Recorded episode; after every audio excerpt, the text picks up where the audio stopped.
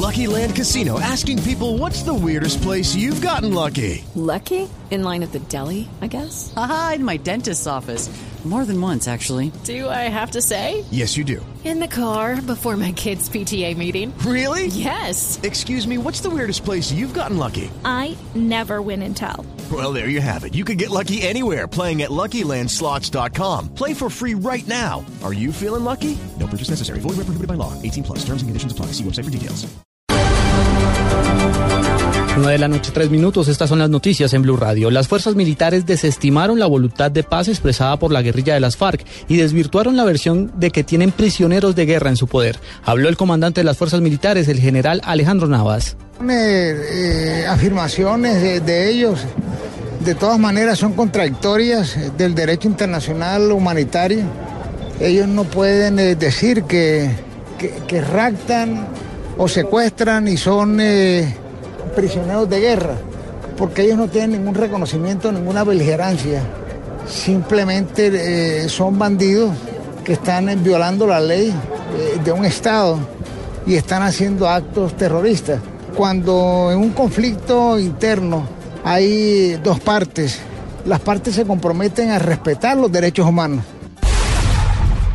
Por su parte, el senador del partido de la U, Juan Lozano, calificó como inaceptable el hecho de que la guerrilla de las FARC anuncie que seguirán secuestrando miembros de la fuerza pública o como ellos los llaman prisioneros de guerra. Lozano pidió al grupo guerrillero verdaderas acciones de paz es absolutamente inadmisible y el gobierno debería exigir hechos reales de paz si quiere continuar con el proceso y si quiere que el pueblo colombiano confíe en el buen resultado de las negociaciones de La Habana. Hay una afrenta, no solamente para con la policía, para con todos los miembros de la fuerza pública, sino para con todos los ciudadanos colombianos. ¿Cuál es la voluntad de reconciliación detrás de este desafío inaceptable contra los colombianos?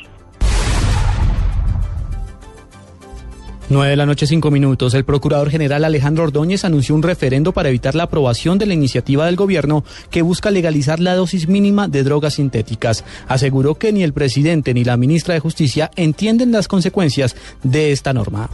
Como Procurador General de la Nación, como representante de la sociedad, rechazo esa iniciativa y manifiesto mi total desacuerdo y la necesidad que si el gobierno insiste en él, yo iniciaré las gestiones necesarias para lograr la convocatoria de un referéndum para consultar a la sociedad si están de acuerdo en la legalización o en la despenalización de la droga y de las drogas sintéticas y las drogas en general, como la plantea, lo planteó el señor presidente y lo plantea la ministra de Justicia.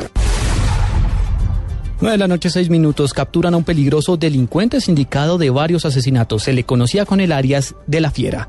César en una operación de la Policía Metropolitana de Bogotá, La Fiera fue capturado en una cafetería del barrio San Cristóbal, ubicado en el sur de la capital del país. Según los investigadores, alias La Fiera la importancia de su captura consiste también en que es el final de una de las búsquedas más grandes de la justicia colombiana.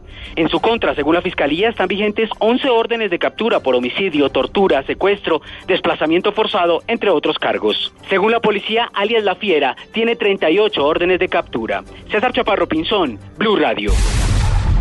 9 de la noche, 6 minutos, sigan con la nube en Blue Radio.